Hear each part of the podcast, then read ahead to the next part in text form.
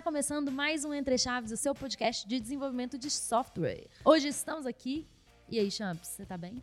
Eu tô bem. E você, Fernandinho? Também tô muito bem. Hoje o nosso episódio é super especial, né, Champs? A gente tá aqui com a guilda Fractal, daqui da DTI. É uma guilda de desenvolvimento de software que a gente fala sobre assuntos técnicos e assuntos sobre arquitetura de software. E a gente vai falar sobre o papel do arquiteto. A gente já teve um episódio aqui no Entre Chaves sobre o papel do arquiteto, mas hoje a gente vai falar sobre é, polêmicas envolvendo né, o papel do arquiteto. É, dessa vez a gente reuniu vários arquitetos especialistas e colocou a polêmica na roda, né? Quais são os tipos de arquiteto que existem, o que cada um faz de verdade, o que é mentira nesse mercado de nomes diferentes. Então, teve bastante polêmica e eu acho que vai ser bem legal. Então é isso. A gente já fez um episódio do Entre Chaves anteriormente, no papel do arquiteto, episódio 48, se eu não me engano. Inclusive, quem não ouviu, já quiser ouvir, é massa também.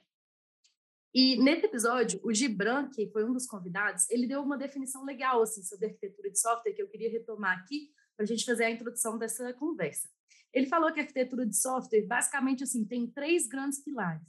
É um pilar de negócio, né, que ele chamou de contexto da solução, que é basicamente você entender ali é, o contexto da sua solução, onde que ela está, o que que ela, o que que ela tange assim em relação ao negócio.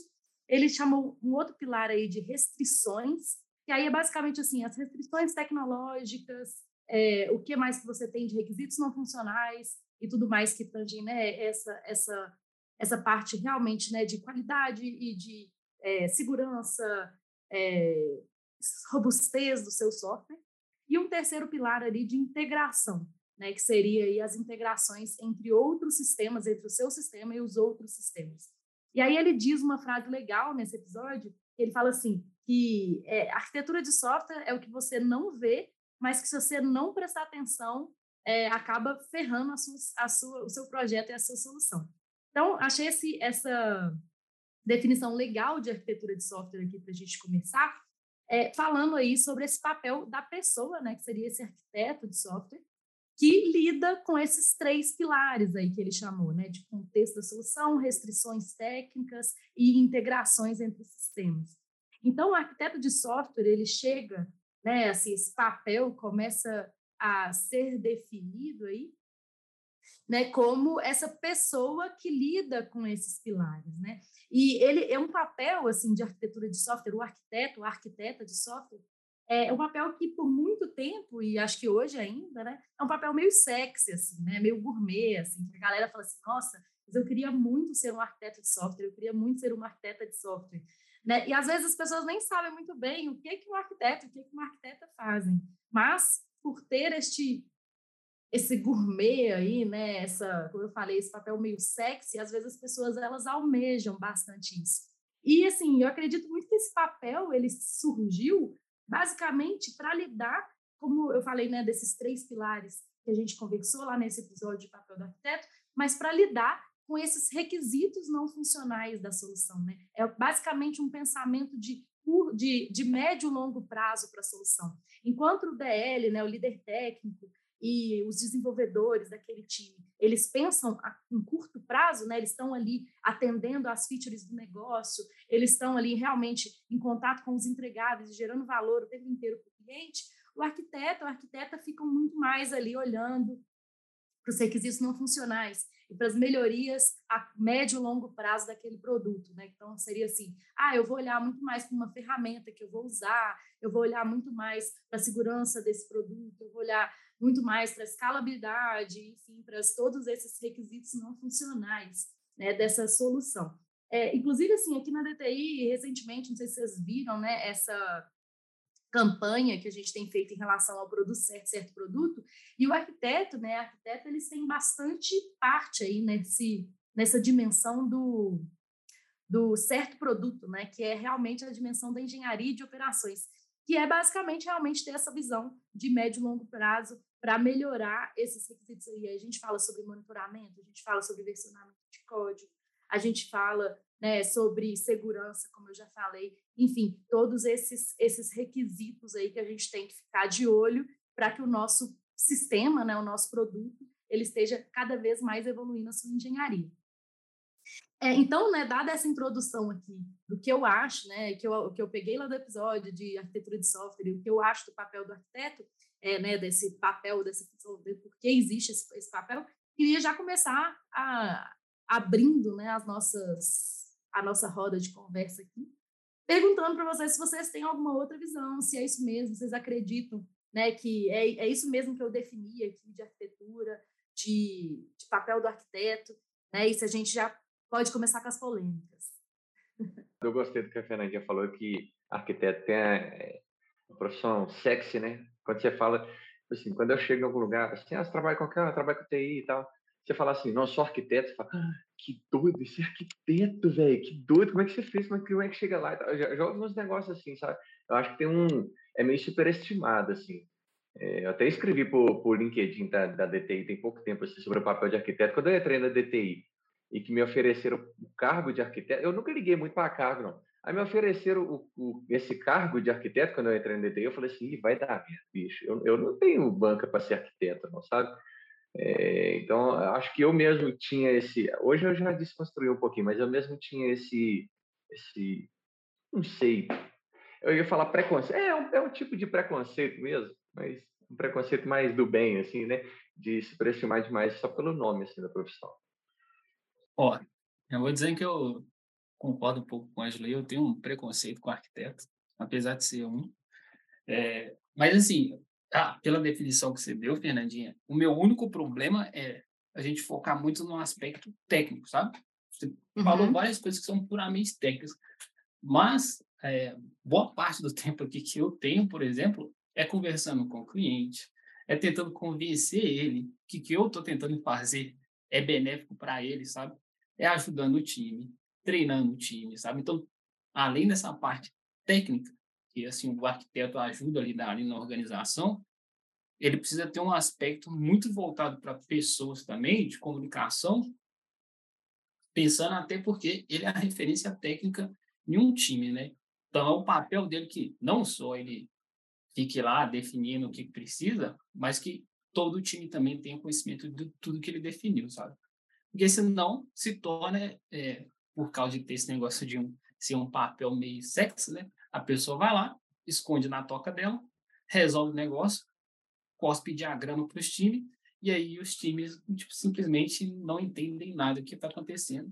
E o arquiteto vira algo meio frágil, sabe, no time. Ninguém sabe, e aí, caso ele saia, aí eles começam a se preocupar, tá? E aí, que loucura é essa que ele fez aqui que ninguém entende, sabe?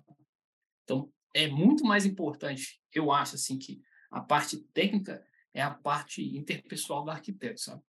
Ele vai ter que lidar muito com comunicação entre cliente dentro do time mesmo, porque se eu tenho uma proposta de solução e eu não consigo convencer o meu time que, eu, que aquilo vai ser benéfico ao produto, pô, eu sou um péssimo arquiteto, sabe? É, deixa eu dar uma palhinha, pegando o que o Lucas falou, tá? Se vocês for procurar eu, eu sou arquiteto de solução, tá? Aqui na DTI, eu, vi, eu sou igual o Ângelo, virei arquiteto aqui também.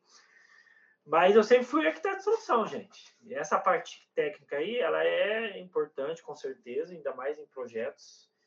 Mas eu acho que tem vários tipos de perfil, tá? Então, vou dar um exemplo para vocês aqui. A gente vai trabalhar uma campanha web que tem que ter uma landing page. Você está planejando uma estratégia de negócio, marketing, pode ir um pouquinho para o marketing e pode oferecer um serviço depois. Então, eu me considero mais um arquiteto de solução, que vai também entrar no detalhe, técnico ou não, com, com capacidade de ferramenta e tudo. Mas eu sempre fui de soluções, porque eu sou muito da web, né? E aí, eu prefiro estar, trabalhar dessa forma, tá? Igual você falou ali, você acabou respondendo, né? Qual a solução que nós vamos dar para o cliente?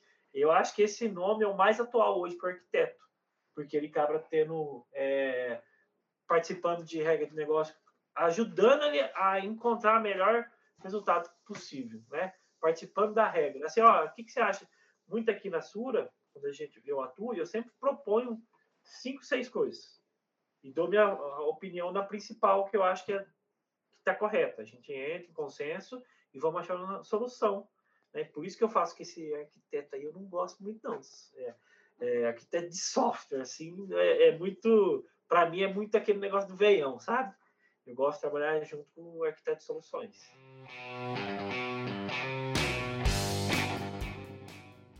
É, não, vocês entraram já em dois pontos, eu acho que são polêmicos aqui. Né? Vamos, vamos explorar um pouquinho mais esses dois pontos. É, um foi o que o Murilo falou, que é essa parte da liderança técnica, né? Que assim, poxa, um arquiteto, será que ele precisa ser líder também? É, eu mesma já ouvi coisas assim, tipo, de arquitetos falando: ah, não, eu não preciso desenvolver essas habilidades de liderança. Porque afinal eu vou ser muito mais, vou lidar muito mais com código. E o Murilo está trazendo que não, não, peraí, a parte de liderança é muito importante. Inclusive, recentemente, aí, Elon no, Musk está fazendo. No mundo de hoje. De... É. No mundo pois é. de hoje não, não tem mais para esse cara, entendeu? Não tem. É, não tem. Não, mas então, o Elon Musk aí acabou, vocês viram, né? Uma, uma notícia aí que ele está fazendo code review lá do, do Twitter, porque os, os manager, né, engineering manager lá, ele acredita que todo mundo Pleno tem que 2022, ser todo mundo ano tem da Pleno 2022, é. ele está fazendo foguete e code review. Agora imagina é. a qualidade desse code review, viu? Pois é, Só e aí eu fico pensando, né? E aí, gente, arquitetura, tudo bem que lá ele estava falando sobre, é, sobre engineering manager, né? Que são gerentes de engenharia. E aí, arquiteto tem que ser líder? Não tem que ser líder? O que, vocês acham? Fala aí, fala aí, fala aí. começa. Não, deixa, deixa, eu falar primeiro, Malago. Só uma frase, aí você continua. Tem, é uma frase muito simples. Sênior que não sabe lidar com pessoas não é sênior. Pode continuar. Nossa Senhora, aí é assim, né? Aqui a gente quer polêmica atrás de polêmica. Vai lá. Eu gosto que o Murilo definiu o, o que ele acha como arquiteto ruim. Eu acho que autoconhecimento é tudo, então ele admitiu o erro é o primeiro passo, agora é melhorar, né? O que acontece? A gente tem, sempre trata arquiteto como sendo a mesma coisa. Só que não é. O mais, a gente atua em diversos clientes, a gente vê muitos contextos. E, cara, não adianta. É, arquiteto é quase um nome guarda-chuva que vai servir para um milhão de coisas que as pessoas vão fazer entendeu? Um milhão de coisas.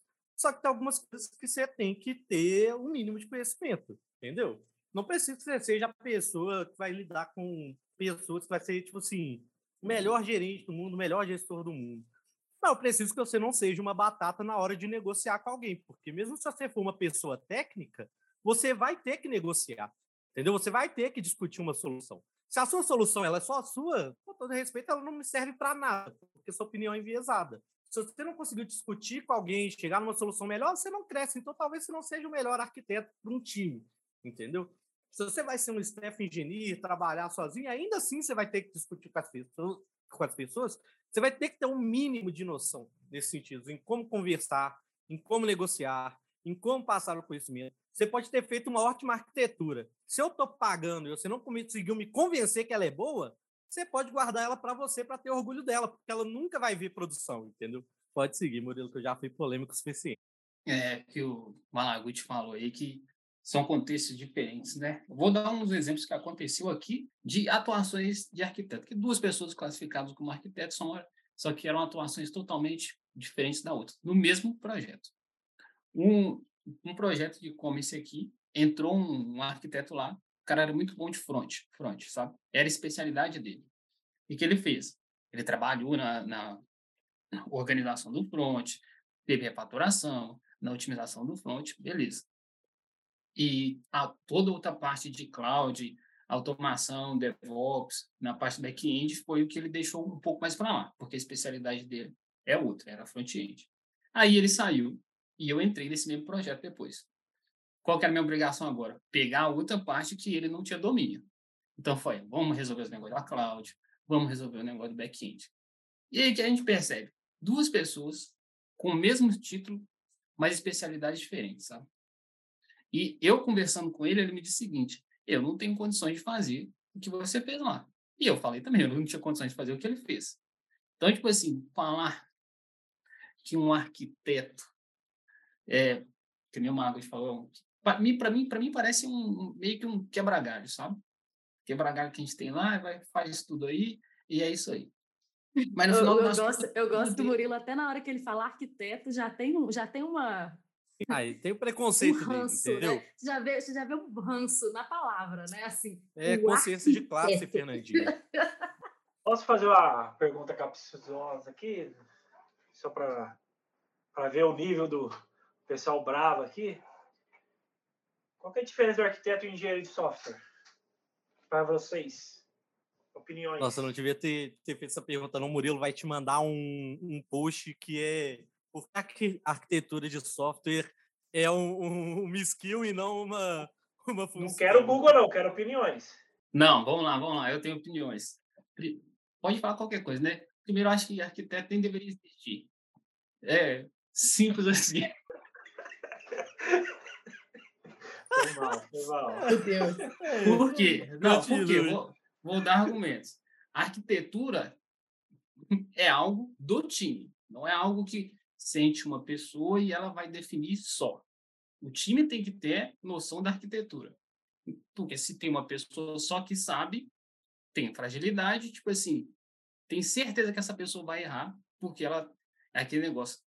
Às vezes quem está programando sabe mais que a gente que é arquiteto, que está na cadeira lá, sentado lá em cima, decidindo as paradas, sabe? O engenheiro de software, na minha concepção, é o cara que trabalha de ponta a ponta. Ele tem que saber programar e discutir soluções técnicas. Soluções técnicas vai, vai englobar, ah, olha, eu vou usar uma fila aqui, eu vou usar uma lambda, meu banco está ficando sobrecarregado, como que eu soluciono isso, sabe? E aí, na minha concepção, é, tem o engenheiro de software, o engenheiro de software ele vai conseguir interagir em, em todas as áreas, obviamente que ele vai ter sua própria especialidade, a gente já vê isso no mercado, e suas diferentes senioridades, né? E aí, se eu tenho um time maduro o suficiente, eu não preciso de um arquiteto, porque a arquitetura é orgânica e evolutiva. Eu preciso que todo mundo esteja alinhado sobre ela e consiga discutir sobre ela. Se uma pessoa só que decide e o resto das pessoas não conseguem discutir sobre ela, é, simplesmente eu acho que não vai dar certo. Eu, eu até eu concordo com o seu ponto, Murilo, mas só se o time for experiente o suficiente para conseguir fazer isso. Porque hoje o arquiteto ele existe exatamente para representar essa senioridade que o time normalmente não tem. Então, normalmente, um time é o time é mais ou menos júnior, pleno, e chega a figura do arquiteto com a sua experiência, com a sua bagagem, para fazer essas definições aí, essas várias definições. E, claro, né, você até falou, a gente pode entrar um pouco mais desse ponto depois. É, você até falou assim: ah, hoje o arquiteto é um quebra-galho, que ele acaba tendo que fazer tudo, ele tem que saber sobre Tiago falou um pouco aí dos tipos de arquitetos e tudo mais, que a gente também pode entrar depois. Mas eu acho que isso é um negócio muito importante. Que eu acho que hoje um time poderia funcionar muito bem sem arquiteto, caso o time tenha senioridade suficiente. Caso contrário, eu acho difícil.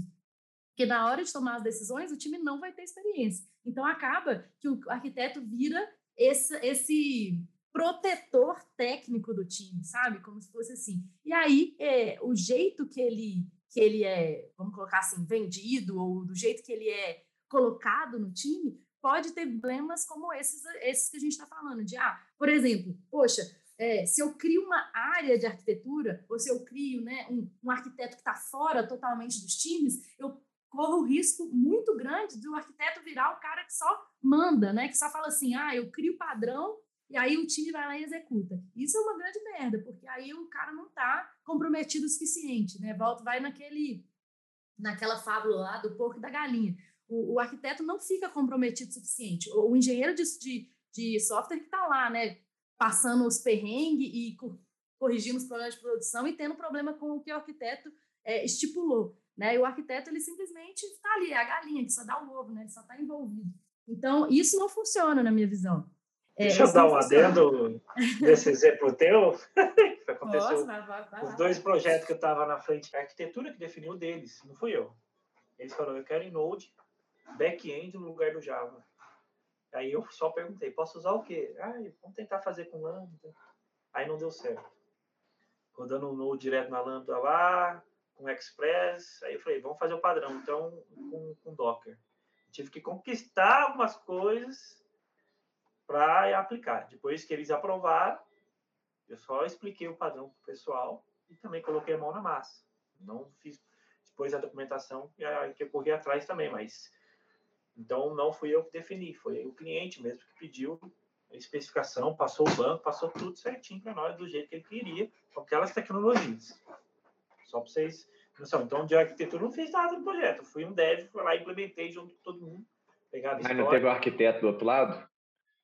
É, talvez o arquiteto do outro lado que é. tenha feito exatamente esse papel que eu falei, né? Ou engenheiro de software, não sei. Que, da pessoa que simplesmente criou um padrão e. Arquiteto novo. Ah, a gente trabalha com Node aqui na, na, na nuvem, na lâmpada, né?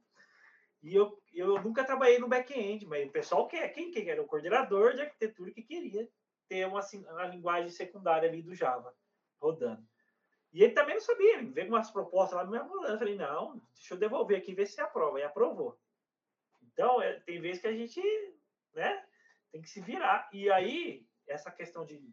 Como eu já tinha trabalhado com Node também, então eu pude também auxiliar em algumas dúvidas, mostrar padrões ali. E aí que está a questão que aí que eu acho que eu consegui ajudar pelo tempo de casa, de, de, de casa não, de código mesmo, entendeu? Que aí você comentou também. Só para dar um exemplo que real que acabou de ser feito.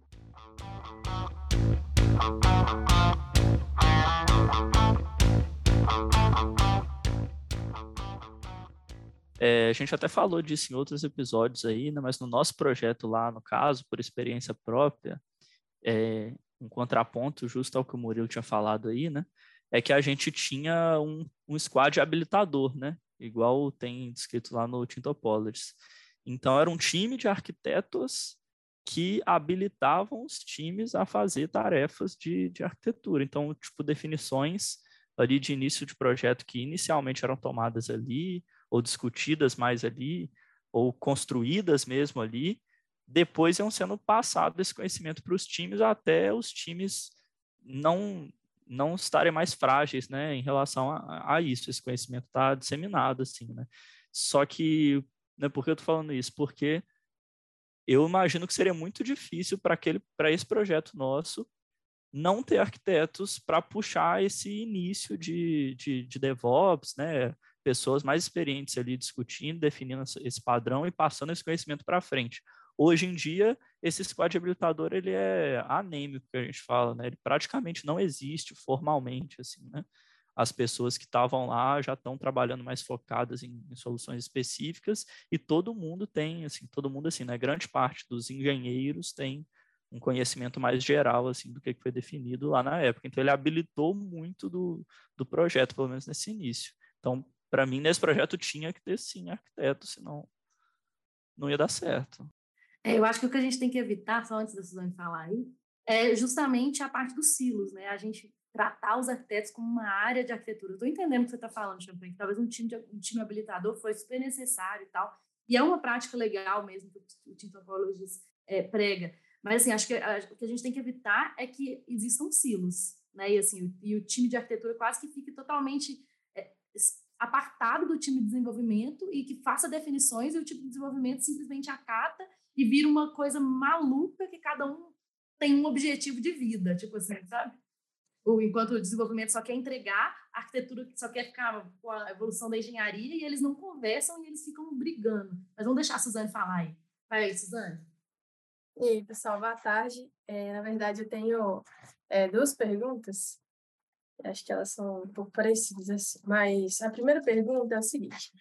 É, quando a gente faz um, o nosso feedback estruturado, assim como desenvolvedor, a gente tem normalmente dois viés ali para seguir futuramente, né? Ou você vai virar uma, um desenvolvedor líder, ou você pode seguir para a área de arquitetura, né? E aí, a, a minha pergunta com, com, relação a isso é o seguinte: uh, é, eu preciso quais skills, né? Por exemplo, eu preciso ser muito técnico, porque eu vejo o arquiteto como o Deus ali, que qualquer coisa que eu perguntar a ele, ele vai saber me responder, sabe? Só que aí eu fico pensando, será que eu serei essa pessoa? Hum, difícil. É, medinho, tipo isso, sabe? E aí já vi que vocês falaram diversas outras coisas aí. E, e a outra pergunta é o seguinte, é, hoje vocês veem, assim, um lado de arquitetura voltada para o front, porque Hoje, eu sinto, dentro do projeto que eu estou, eu sinto falta, às vezes, de uma otimização do, do front-end, pensado assim, ah, o server-side que poderia é, facilitar lá no, no, carregamento de dados, deixar um pouco mais rápido. Solu outras soluções, sabe, poderiam ser utilizadas e talvez não foram. Aí, não sei se quando o arquiteto projetou, né, lá, é, não deram muito foco nessa questão do front-end e tem o back-end também, e aí focaram muito lá. Também se, se há possibilidade, assim, de, por exemplo, existir dois arquitetos, sabe? Quando o projeto é muito grande, tipo, um que vai ficar voltado ali para entender as soluções para o front, as melhorias, e o outro que vai ficar dedicado é, ao back-end, ao cloud e tudo mais. O que vocês pensam assim disso? Oh, então, primeiro eu vou responder o negócio da Suzane ali. Suzane, não precisa virar arquiteto, não. Tá? Tem. não, brincadeira. É, é, é falando sério agora, é porque você pode seguir área de especialização, entendeu? Você pode ser especialista de front-end, especialista de back-end, você não necessariamente precisa virar um arquiteto, porque ele é, tipo assim, o especialista vai ser mais focado em uma coisa, e o que a gente tem hoje como definição de arquiteto é um cara muito geral, entendeu? No seu caso, pelo que eu estou entendendo, é algo mais específico de front. Agora, sobre a especialização, sim, tem um arquiteto front, inclusive aqui na Triforce a gente tem, e a gente tem uns projetos que são puramente front, o back-end já está pronto, e ele trabalha exatamente nisso, sabe? Vou organizar o código, vou fazer otimização, ver o que, que eu preciso fazer. Um exemplo que a gente tem o e-commerce. Aí ele fica tra trabalhando no SEO, na otimização, aí tem o server-side render. Então, tipo assim, há essa possibilidade, sabe? Provavelmente eles só não vão colocar você como um arquiteto, mas vai ser um especialista de front. Aí o, o título tampouco importa, sabe? Agora, é, atuação de dois arquitetos, nunca vi, assim, até mesmo aqui na DTI, tá? E outra, nas empresas mais, né, quando são produtos muito grandes, assim, a serem trabalhados, eu vejo que tem uma comunicação entre um e outro ali, sabe? Quando é uma especialização muito alta. Beleza? Eu acredito que eu respondi. Se eu não tiver respondido, você me fala depois. Voltando agora ao ponto, a Fernandinha tinha falado lá, né, que é real, a gente tem uns times que são júniores e a gente tem essa necessidade de a gente ter um arquiteto. E o Champagne complementou com o time habilitado. Eu concordo com os dois, viu? Só que o ponto é, a gente tem os times júniores e a gente precisa de uma estrutura que dê suporte aos times. A gente não precisa de um arquiteto. No caso do Champagne, ele teve uma estrutura. Era um squad habilitador que resolvia problemas. Na minha concepção, a estrutura é muito mais forte do que uma pessoa que vai resolver todos os problemas do meu squad. Por isso que eu não sou muito a favor só, só, só, um comentário dentro do seu comentário, aí você continua. É porque talvez esse, esse, esse, negócio da estrutura seja um pouco do que você perguntou. Ah, mais um arquiteto no mesmo time? Tem, às vezes acontece. Eu estava num, num, projeto até mês passado que tinha dois arquitetos. E, mas agora nós estamos mais trabalhando nessa, essa ideia do squad habilitador. Mas a ideia do squad habilitador é parecida com isso, é mais um arquiteto habilitado no, no mesmo projeto, sabe? Não está full time. Verdade. Verdade. É, você fica fazendo revisão, né? Tipo, revisão. Acompanha, né? É, vai um, depois vai outro, assim, então dá para trabalhar. Mas aí eu estou apostando muito mais na estrutura, eu não preciso dar um cargo de arquiteto para a pessoa, mas eu preciso falar simplesmente qual é a especialidade dela, sabe? Então, tipo assim, pô, esse cara aqui é muito bom no front. Se eu colocar ele no projeto de front, pô, o cara vai tacar pau, velho. Agora, se eu tacar no back-end, ele não vai conseguir fazer nada. E aí, um squad habilitador, que é a estrutura que a gente precisa ter para dar suporte aos squads júniors, vai ter tudo isso, entendeu? Tipo assim, vou ter um cara muito bom de, de front, outro muito bom de back, e eles vão se complementar entre todos os times que tem dentro de uma aliança. Eu vou voltar um pouquinho para essa questão de o, você, quando você tem um time mais júnior e você coloca um arquiteto para fazer essa parte. Então, é porque se você parar para pensar no que vocês falaram friamente, basicamente o arquiteto é o ah, esse time não tem senioridade suficiente, então vou pegar alguém que tem senioridade, chamar de arquiteto e vai deixar as coisas prontas e passar para o time. Então é isso o trabalho de um arquiteto. Fazer as coisas que o, o time ainda não está capacitado, depois ele capacita o time e vai embora. e vai focar em algum outro projeto, porque normalmente ele vai estar dividido, né? Vai atuar só 50%, porque o time já está pronto. Então, pô, deixa ele lá resolvendo uns probleminha que o time ainda não consegue, eventualmente eles conseguem, vai dar tudo certo. Né? Eu não acho que deveria ser assim. Na verdade, na maioria das vezes não é, mas eu já vi acontecer. Né? E como e a situação de ter dois arquitetos eu já vi acontecer também, né? Principalmente quando eles estão voltados para coisas diferentes. Tipo assim, eu trabalho principalmente com back-end com dados. E o problema do mercado de dados é que metade das pessoas do mercado de dados hoje não sabe o que é design pattern. Não sabe. Tipo assim, é, eu fico brincando com, com o Murilo que se você pedir para as pessoas de dados hoje é usar dois arquivos Python, fazer uma biblioteca e usar a função no outro, uma quantidade significativa não consegue sem usar o PyCharm. Não consegue, tipo assim. Então, é, muito parte, dependendo do conceito, do contexto que você está, você conseguir, tipo assim, construir essa base de forma mais sólida, né? E conseguir passar isso para o time. No mundo ideal, você não precisaria disso, entendeu? Porque se as lideranças técnicas do seu time têm a capacidade, se o pessoal tem essa capacidade de passar, você não precisa, eles vão conseguir fazer essa manutenção. Mas é porque, por muito do que vocês falaram, parece que o, o, arquiteto ele é um, um, DL temporário, entendeu? Ele é uma referência técnica temporária que vai fazer um trabalho, passar isso para o time até ele ser autossuficiente.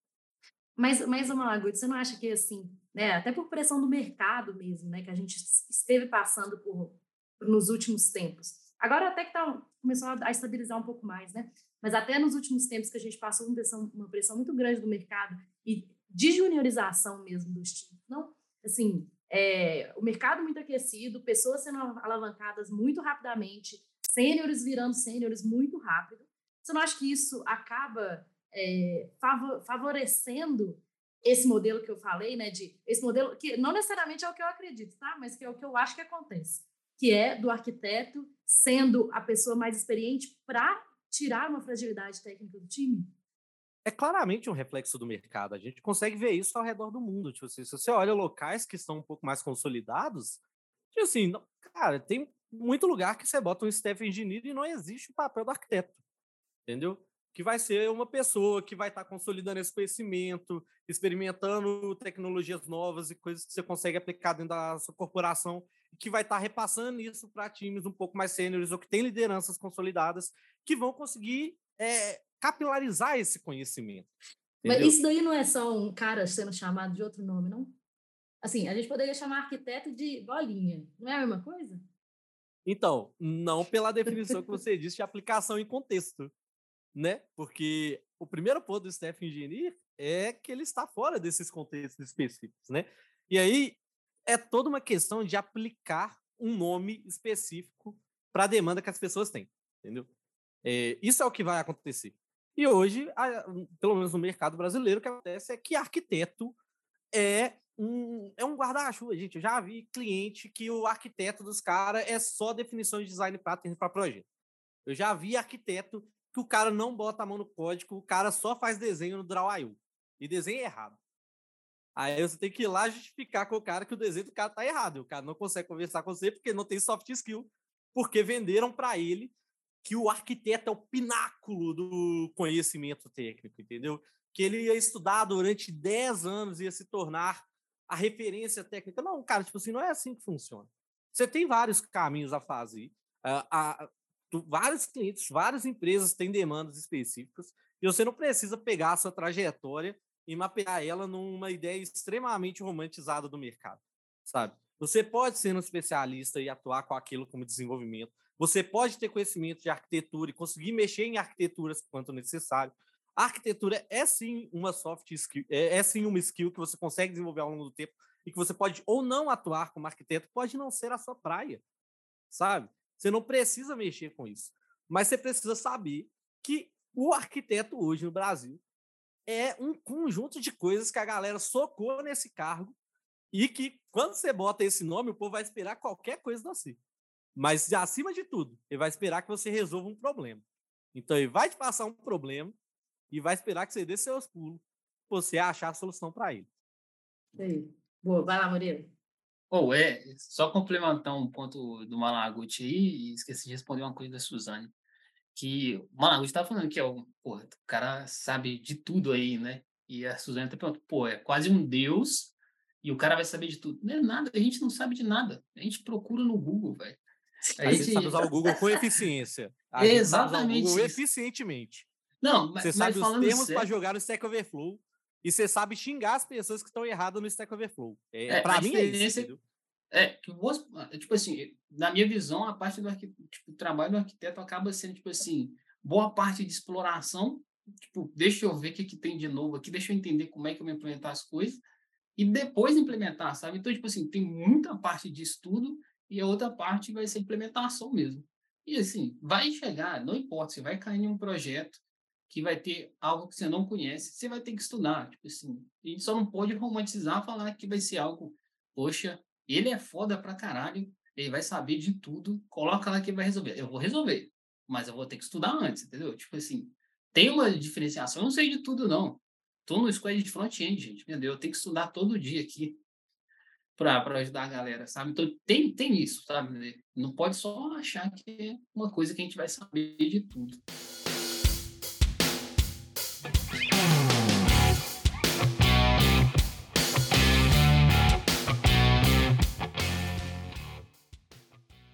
Mas eu queria explorar um outro, um outro ponto que a gente falou rapidamente, mas eu acho que a gente não explorou tanto, que é esse tanto de tipo de arquiteto que existe no mercado. É, o Tiago até falou um pouquinho no início, ah, porque eu sou arquiteto de solução, mas aí tem um arquiteto de software. E além desses aí, tem um arquiteto de cloud, aí tem um arquiteto de corporativo. E aí inventa, cada vez inventa um, um arquiteto novo. E aí a gente estava falando, né? Ah, mas existe arquiteto front-end? E, ou, oh, poxa, será que o arquiteto tem que ser full stack? Eu queria entrar um pouquinho nesse ponto, assim, do que, vocês acham desse tanto de tipo de arquiteto, se isso faz sentido, se, enfim, né, se é tudo para dar cada vez mais, é, mais responsabilidades para este papel guarda-chuva do arquiteto aí, né, que é o que faz tudo. Enfim, queria ouvir o ponto de vista de vocês. Eu entrei na BSI em 2010. Então lá a gente tinha para um engenheiro, quatro, quatro arquitetos. E hoje esse, esse fluxo não funciona mais, tá? Porque a gente vai ter é, pessoas especialistas, que ainda quando em outras empresas eu tinha um cargo de especialista, que era especialista em uma coisa, então o arquiteto tinha arquiteto só de modelagem, é, levantava requisitos, definia, e o especialista no Spring, vamos supor, entendeu? Então, o cara era especialista, sabia o, o framework, então eu acho que cada um tem um contexto, cada empresa tem um contexto, e eu acho que tudo que nós falou aqui é o arquiteto de hoje. Que um vai ser mais focado em regra de negócio, tomada de decisões e acompanhamento e buscar soluções, e outro vai ser mais técnico. O mundo, infelizmente, é a mil por hora e a gente vai ficar, por exemplo, eu, igual eu comentei, ah, eu sou mais solução, gente. Eu, eu, eu tento buscar informação, entregar e não sei aquilo lá, eu vou buscar. Como todo mundo faz. Todo desenvolvedor, assim, ninguém sabe, nasceu sabendo, né? Aprende, depois aplica, e com experiência, se como você já tem várias experiências, você tem como argumentar antes e dar soluções antes. Mas você não sabe tudo, você vai procurar. Então, isso é, para cada função que de TI, eu penso dessa forma. Tudo em evolução. Lógico que a gente categoria que é a questão de sênior e tudo, mas eu também hoje está bem diferente, né? Se a pessoa sabe fazer, não é o tempo de casa que vai definir isso, né? Então, eu acho que assim, tudo tem um espaço para o cara se especializar em alguma coisa, o cara ser arquiteto só de modelagem, já vi também, arquiteto de, de framework, já vi também. Agora, o de, de front realmente é raridade, tá? Falando bem sincero, que eu conheço os dois só. Então, assim, meus amigos, então, só para dar um relato aqui de, de outras fábricas também, que lá no caso da, da BCI era 10 mil, na Tata também, então lá, era, e, tá, e lá também, já na minha época aqui, que, que eu vi um pouquinho para cá, na, da TCS, já estava mudando tudo. tudo. Tava, é, vai, o, é assim, vai se atualizando o mercado e, e sempre vai pedindo mais. Cabe cada arquiteto saber onde quer ficar, onde quer se especializar em alguma coisa, na minha opinião. Eu, eu, eu. Ou, a, a, minha observação que eu faço é, ele já, já comentou, né, que carro que a gente tem de arquiteto hoje é, meio que é um quebra-galho, quando a gente chama isso só de arquiteto, e talvez esse seja o movimento de, tipo, estamos reconhecendo que um arquiteto não é um quebra-galho, entendeu? Eu não consigo colocar um arquiteto qualquer e colocar para esse arquiteto DevOps, arquiteto de dados, arquiteto front-end. Não é a mesma coisa. Então, talvez o mercado esteja entendendo isso, assim, não, beleza, não tem como um cara que eu classificar como arquiteto fazer tudo. Eu vou bater um pouquinho, mas eu juro que depois eu vou defender o arquiteto, porque eu já estou batendo demais aqui, de ficar com fama de chato. E, né, melhor não. O que acontece? E muito do que tem acontecido é exatamente essa questão, tipo assim, a gente tinha um arquiteto que era um cara bem generalista, e aí, à medida que foram surgindo necessidades, né, porque normalmente começou muito com essa separação entre arquiteto de solução e arquiteto de software. É, só que foram surgindo muitas outras necessidades de especializações. E aí, eventualmente, você pegava o cara que era mais sênior, que lidava com aquilo, e falava: ah, não, ele vai mexer com essa parte de arquitetura, mas ele é, é, um especialista em cloud, aí, então ele é um arquiteto cloud, entendeu? Ele é o cara mais sênior, ele que vai mexer na parte de arquitetura de cloud, ele é um arquiteto cloud. Ah, ele sabe mexer com dados, e eventualmente foi surgindo um milhão de nomes. Mas apesar disso, o que que acontece, né? E, a arquitetura em si, mexer com essa arquitetura, é uma skill. E ela é uma skill escassa. Né? A própria Fernandinha falou sobre esse fato de que o mercado está muito aquecido, a gente tem muita gente júnior e a gente tem a necessidade disso. Né? Todo mundo aqui que já esteve num time, que já passou por projetos, já teve a situação que entrou no, em alguma coisa nova, alguma feature nova, e você ia precisar construir uma parte de arquitetura e, hum, que não estava esperado do projeto, você teve que caçar alguém que sabia, ou teve que aprender sobre aquilo. Né? Então, é uma skill escassa.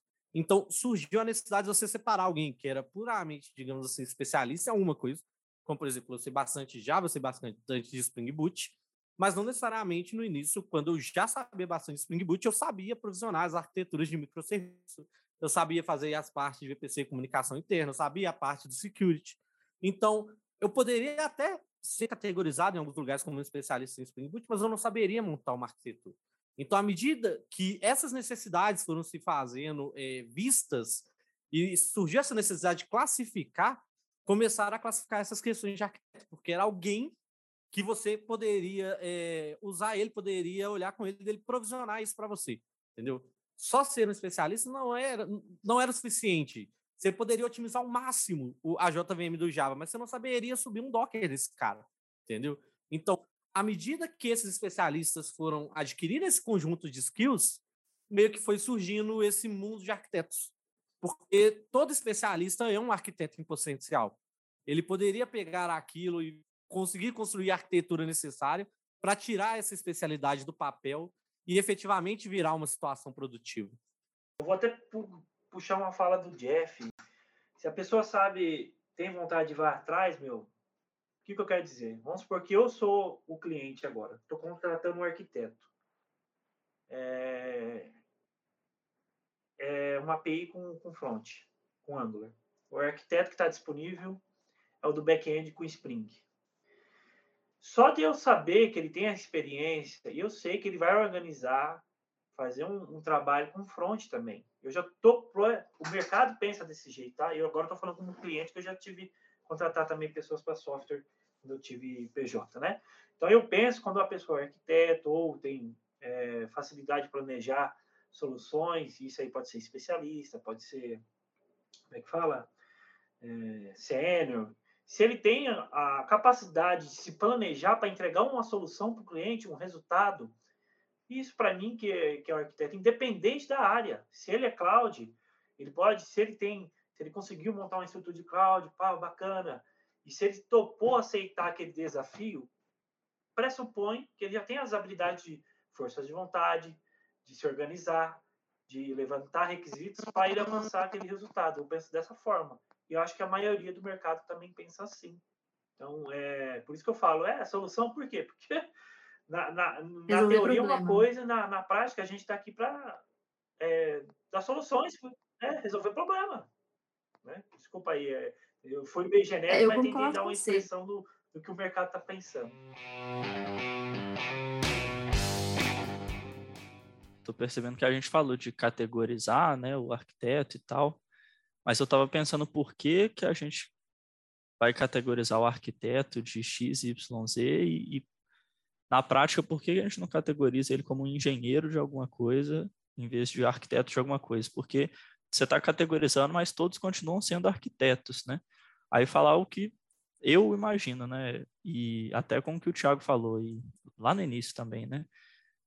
Me parece, pelo que todo mundo está falando, que o arquiteto é quem está envolvido em solução e o engenheiro é quem vai é, pôr a mão na massa, fazer, né? Então, se você é um engenheiro de alguma coisa, de software, né, e de qualquer especialidade, você vai saber e vai conseguir construir aquilo, mas não necessariamente projetar e criar uma solução para aquilo. Se você é um arquiteto, seja qual categoria que for, a skill que você tem ali é de é, projetar ou criar uma solução.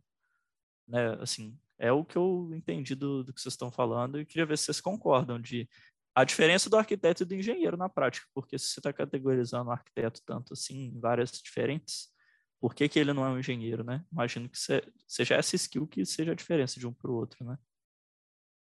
É, e aí talvez por isso que, desculpa, Malvich, mas só comentando, mas talvez por isso que, que a gente tenha, esteja vendo, eu acho, um movimento de das empresas não quererem mais esse, esse papel de arquiteto, né? Por ser essa pessoa que talvez só projeta, né? E não coloca a mão na massa. E por esses milhões de problemas que eu já falei no início, que eu acho, que é desse negócio dos silos, de ser, um negócio, de ser uma pessoa que projeta, mas não está envolvido na execução de fato do negócio e não está envolvido, não está comprometido de fato com aquilo que estabelece, né? Então, talvez por isso que, por essa, esse resumo que você deu aí, seja um dos motivos que as empresas estejam é, afastando um pouco desse papel de arquiteto, mas criando esses outros, né, de engenheiros é, de alguma coisa.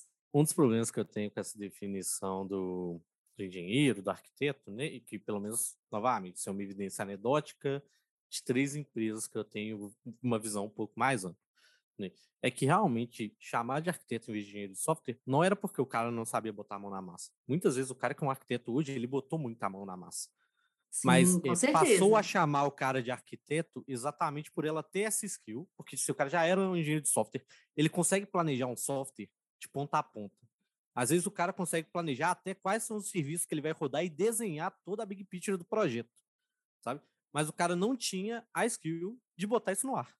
O cara não conseguia, ele falava, ah, não, isso aqui vai ser um container no SCR, mas o cara não sabia provisionar o SCR, o cara não sabia fazer o CICD até lá, ele sabia fazer um software perfeito, de ponta a ponta, funcionava maravilhoso na máquina dele, mas o cliente não precisa que isso funcione na máquina dele, entende? Então ele precisava de alguém com skill de arquitetura para conseguir pegar aquele desenho, pegar aquilo que estava bonito, rodando, muito legal, mas colocar no ar.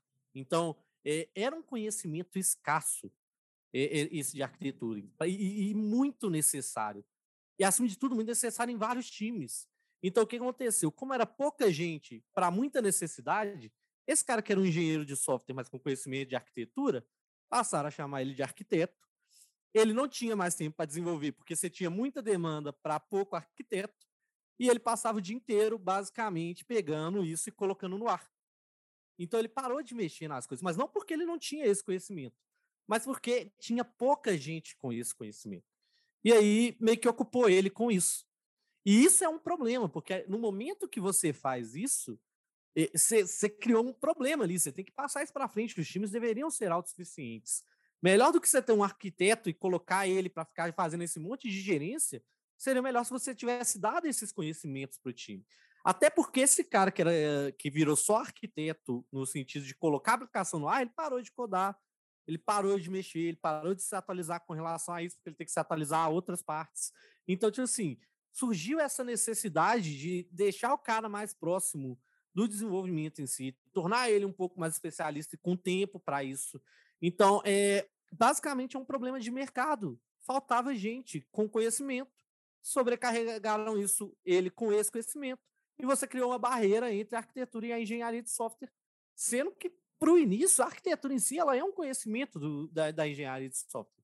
Né? É um conhecimento da, da engenharia de soluções. Então, o engenheiro ele deveria ter esse conhecimento, mas por falta disso, você acabou acarretando nessa questão de chamar de arquiteto e tudo mais, sobrecarregar com isso. Então, eu não acho que o engenheiro é alguém que não tenha esse conhecimento. Eu acho que o fato de você pesar tanto, você deu o nome e aí você puxou o cara e sobrecarregou ele com esse processo. Sim, isso que você, isso que você trouxe, né, antes do Murilo falar é, isso que você trouxe, que realmente né, o arquiteto, ele é uma pessoa que tem esse conhecimento, isso é muito importante também, que normalmente, realmente, né, os arquitetos são mais sêniores nessas, na parte de engenharia também, né? É, eu concordo totalmente com isso que você falou. Bom, é, só para complementar que eu concordo com o Malaguti também, e só passar a experiência, por exemplo, eu fiz a, não terminei a graduação mas fiz a graduação lá de engenharia de software, e o foco na graduação, por exemplo, é fazer software eficaz e eficiente. Então, a gente tenta lá fazer um software não só para funcionar bem, mas que tem alto grau de qualidade, sabe? Então, tipo assim, a gente vai passar, passa em todas as matérias. Tem, tem a, como se mensurar a capacidade do sistema, qualidade de software, é, arquitetura de software, teste de software. Então, o engenheiro de software, em tese, é o cara que pega toda a teoria desenvolvida e tenta aplicar aquilo no projeto real. Essa é a ideia do engenheiro de software. Então, ele tenta fazer tudo com método. E isso vai incluir até nos processos ágeis. Então, ele vai entender como é que funciona aquilo ali. E aí, assim, eu entendo que foi, tipo assim, a concepção normal que a gente tem de engenharia de software mais lá para trás era essa, e aí acabou nesse processo que o Malaguti disse aí, sabe? Mas, em tese, todo engenheiro de software deveria ter a capacidade de discutir a arquitetura e fazer de ponta a ponta. Uma coisa com relação a essa questão que girou arquiteto e glamuralização. Glamuralização. Glamura... Vocês entenderam? Mas, é, cara, fazer isso com, com o mercado atual, para mim, é terrível. Tipo assim, toda vez que eu leio um post, e olha que eu sou, eu trabalho com essa parte mais de back-end e de dados. E a galera vende dados como se você fosse fazer um curso de seis meses e ficar milionário. Velho, isso é terrível. Tipo assim, é, essa visão que muita gente tem do, do arquiteto ser o supra-sumo do conhecimento, você não vai precisar nunca mais conversar com uma pessoa na vida, entendeu? Você vai poder olhar para sua tela, montar um, uma arquitetura, botar ela no ar e nunca mais olhar para a cara de uma pessoa é porque precisava disso e o mercado incentivou, entendeu? Ah, não, a gente precisa de alguém assim. Vamos vender então, entendeu? Ah, não, a gente precisa de gente no mercado. Vamos falar para todo mundo que depois de um curso de seis meses você vai sair ganhando 12 mil reais por mês. Pô, bicho, isso é terrível. O efeito que isso acontece no mercado é devastador. Aí tem o, o, mercado super inflado com pessoas extremamente desmotivadas porque não é o que ela esperava. Isso se você espera que você vai ser esse cara que você vai virar um arquiteto e que você nunca mais vai precisar conversar com outra pessoa na vida, você vai apenas ficar mexendo ali com seu computador e com seu CI/CD, cara, você tá errado. Não é assim que funciona, entendeu? Desculpa jogar um banho de água fria nessas visões, mas não vai acontecer. Né? E é um problema. Só se você for é, trabalhar para o banco e lá tiver COBOL ainda. Aí você só precisa saber COBOL. Né? É, aí é porque também não tem ninguém. Vai existir você e mais quatro pessoas que. Não, o, no caso do Cobol, tem três vagas e quatro pessoas. Você tem que lutar por ela.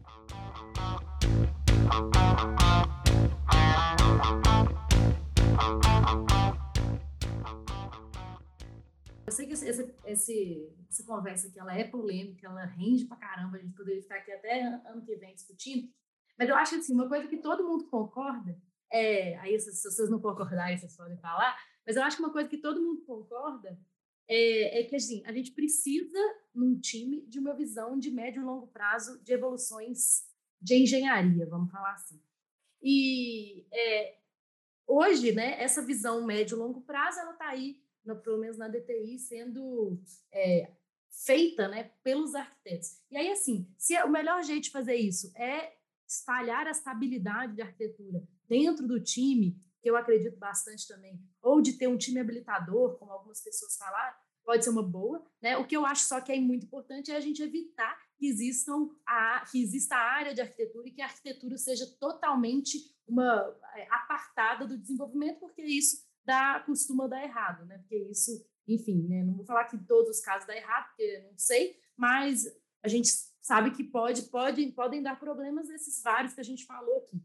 É, e aí a gente falou né, sobre ser especialista, ser generalista. É, eu acredito muito que existem esses vários papéis, né, esses vários tipos de arquiteto e tudo mais, mas eu acredito muito é, nessa habilidade que o Francisco falou e o Tiago reiterou, é, da resolução de problemas. Eu acho que isso é o mais importante. Né? Se você vai aprender um negócio, você vai aprender outro, isso aí vai depender muito do seu contexto, é, mas essa skill de resolução de problemas, é, essa habilidade de lidar com pessoas, isso é super importante que um arquiteto tenha. Né? E essa pessoa, enfim, né? que essas pessoas que vão lidar com essa habilidade de arquitetura de software tenham. E é isso, assim, acredito que é, feito isso, Suzane está com a mão levantada, pode falar. a gente ir caminhando para o encerramento. Primeiro, agradecer ao pessoal que respondeu as perguntas, e eu queria aproveitar, né, que não é todo dia que a gente tem esse tanto de arquiteto reunido, para tirar uma dúvida mesmo, assim, de é, em qual momento a gente começar, igual vocês falaram, muito de pensar a longo prazo e tudo mais, Então, em qual momento é, a gente precisa, assim, é, começar a, a, pensar sobre uh, aquela... Deixa eu reformular. É porque hoje a gente usa no projeto React, a gente usa o Redux e a gente tem problemas de é, lentidão, porque a gente também não usa um server-side e tudo mais, e o projeto é muito grande e muito antigo, sabe? Tem mais, mais de dois anos, assim, de construção. Então, em que momento a gente começar a pensar, assim, em remodelar, sabe? Ou se, se isso deve ser pensado apenas, sei lá, daqui uns cinco anos, sabe? Ou se já deve ser pensado, é, como as coisas evoluem hoje muito rápido, né? Ser pensado, assim, é, rapidamente, sabe? Com dois anos, já compensaria fazer uma remodelagem? A todo momento. É, o que faz um mês e seis dias que eu joguei um projeto fora e fiz ele todo zero de novo. E o projeto tinha seis meses. Joguei fora. Suzane, ele não está falando para você para refatorar o seu sistema todo amanhã, tá? Por favor. Tá, mas vamos lá. Não, eu vou explicar. Eu vou explicar. Não está dizendo isso. Eu vou explicar. É porque o que acontece? É, ao mesmo tempo, a gente teve um outro projeto aqui herdado ele era grande demais, era inviável de fazer isso. O que acontece? Eu ver essa demanda com um projeto de seis meses permitiu com que a gente discutisse, chegasse num ponto confortável de quanto do código a gente consegue reutilizar, quanto do código a gente vai jogar fora e vai perder, é retrabalho mesmo. Então, ter percebido isso cedo fez com que a gente conseguisse separar bem o código, porque era uma quantidade razoavelmente pequena, né? Muito entre aspas, são seis meses de código de um time e poder remodelar ele todo para ele ficar melhor e para ele ser sólido o suficiente para a gente construir algo robusto daqui para frente. Ao mesmo tempo, a gente teve pessoal que pegou um outro projeto, igual eu falei, herdado, que é um projeto de anos e que, tipo assim, você é melhor você ir tratando aos poucos. Por quê? É igual migrar o mainframe. Se você já trabalhou em uma empresa mais verticalizada que usa mainframe, alguém já falou em migrar, em migrar um mainframe. E provavelmente ele falou isso nos últimos 10 anos, porque ele está fazendo isso de pouquinho em pouquinho. Então, quando o, alguma coisa no seu projeto começa a ficar muito custosa, começa a gerar uma dor mais do que o, o, o efetivo positivo disso, vale a pena talvez você começar a pensar em formas de ou atenuar essa dor ou de atacar a causa. E aí atacar a causa é refatorar uma parte do código, ou se você não consegue é, entender o código, ele está muito difícil de dar manutenção, começar a inserir talvez é uma parte de login e de coisas do gênero. Só que tudo isso faz parte de gestão de débito técnico. E a gente poderia fazer um episódio inteiro só de gestão de débito técnico. Porque à medida que você vai construindo um código, vão surgindo problemas, você vai tomando decisão, você precisa entregar. Então você vai abrir mão de alguma coisa. Você não vai fazer um código perfeito, porque um código perfeito nunca vai ver a luz do dia, nunca vai chegar em produção. Então você vai tendo que abrir mão disso. Só que ao mesmo tempo que você vai desenvolvendo, você tem que sempre olhar para trás e ver o que que eu vou pegar para resolver para essa fila não crescer infinitamente até o momento que infelizmente você tem que jogar tudo fora e começar de novo, né? Então, essa visão crítica é esperada. A gente começou exatamente por isso, é, por essa parte, sabe, de débito técnico, de ver alguma coisa ali no front que está quebrando e tudo mais, mas eu vejo que tem uma necessidade é, mais estrutural mesmo, sabe? De, tipo assim, é o que você falou, se eu pudesse, eu pegava e ficava semana, é, meses ali, né? E fazia tudo de novo, porque hoje até um estagiário que entra no projeto tem dificuldade de se é, de entender as coisas, porque nos cursos que a gente tem hoje não tem sobre, sobre os assuntos, a estrutura é totalmente diferente, sabe? Então, na hora que ele chega, ele vira, uai, isso é React?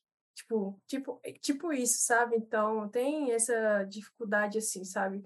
Pela estrutura mesmo, conforme foi criado, que não tem, não parece com o que a gente tem hoje é, nos cursos que, que o pessoal faz, até curso gratuito, ou os cursos mesmo até pagos, sabe? Uhum. É, eu acho muito isso que o Managuchi falou, é, que eu acho que esse negócio da gestão dos débitos técnicos é super importante. É, a gente ainda faz isso mal, eu acredito, poderia ter tem um episódio para falar sobre isso que está na nossa fila. É, mas é importante, a gente até já falou aqui sobre a regra do escoteiro, que é basicamente assim, né? Quando a gente fez um episódio sobre refatoração, que basicamente assim, você, toda vez que você vai no, no código, num pedacinho, você vai tentando transformar aquela, aquele pedacinho ali que você está mexendo em um pouquinho melhor, né? Você vai o tempo inteiro tentando melhorar o que você está mexendo. E eu acho muito isso, né? Desse, desse, nesse sentido de você ir melhorando aos pouquinhos. É, a gente tem que tomar muito cuidado, porque a gente está sempre num cabo de guerra, Suzane, entre funcionalidade e débitos técnicos. É, então, assim, se a gente pegar um sistema e falar assim, não, é, se a gente criar essa necessidade né, de que vamos refatorar tudo, vamos fazer uma migração gigante, é, a chance do negócio apostar nisso é muito, muito baixa, porque essa parte da a parte técnica, né, é difícil que o negócio compre isso, a não ser que a gente consiga assim é, justificar muito, se a gente consegue justificar com dados, assim, sabe? Por exemplo, ah, gente, desse jeito aqui o sistema não escala mais. Vocês lembram que vocês estão com uma necessidade aí de aumentar a nossa quantidade de usuário de 100 para 10 mil? Olha, com essa arquitetura aqui a gente não vai conseguir fazer isso. Se a gente consegue chegar em, em fatos plausíveis como esse, aí talvez a gente consiga é, conquistar né, a área de negócio para parar, paralisar as features. Mas isso é muito raro, Suzane, muito raro. É muito mais fácil que a gente encontre uma forma de fazer uma boa gestão de débitos técnicos e uma boa gestão de débitos de processo, vamos falar assim, né? que aí são, ah, por exemplo, meu time, meu, meu produto não tem uma ferramenta de monitoramento, meu produto faz uma má gestão, uma má, uma má gestão de versionamento de código, meu produto não tem testes. Se a gente fizer uma, um bom backlog dessas coisas e atuando, fazendo né, um roadmap técnico disso e fazer com que isso coexista com o roadmap de negócio, a chance da gente conseguir é maior do que da gente realmente ficar com essa ideia de que a gente vai conseguir paralisar né? Tem até memes sobre isso, né? Que a gente vai conseguir paralisar duas, cinco, dez sprints para fazer refaturações técnicas. É super raro disso acontecer. Até o negócio, né? Entender que. Porque às vezes é, ele pode entender errado também, de entender, tipo, ah, mas a culpa é sua, vocês que fizeram desse Sim, jeito. isso, isso, tomaram... isso é outra coisa. Não, é... né? Então, é, nessa criação assim, dos débitos, a gente sempre pensa nisso, sabe? De como que a gente vai explicar a necessidade de fazer isso sem que dê a margem, né, para que o cliente pense que foi mal feito anteriormente, sabe? Uhum. É, eu acho que tem vários, vários pontos. Isso é, isso é super, isso é uma discussão bem para um outro episódio, mas eu, eu acho só que assim, a gente tem mesmo que tomar esse cuidado, mas assim, Software evolui o tempo todo, bibliotecas são descontinuadas o tempo todo, problema, vulnerabilidade e segurança são encontrados o tempo todo. A gente precisa gerenciar débitos técnicos o tempo todo. A gente precisa evoluir o tempo todo. Então, isso é, eu acho que essa é a justificativa. Mas eu não vou entrar tanto no mérito mais. Gente, é, eu achei esse episódio, essa, essa conversa nossa incrível. Queria agradecer todo mundo que foi aqui até agora, que quis, né, deu sua opinião, que trouxe tudo que né, queria perguntar e falar sobre esse tema. E é isso. Muito obrigada a todos e a todas. E até a próxima. Valeu, gente. Valeu. Valeu.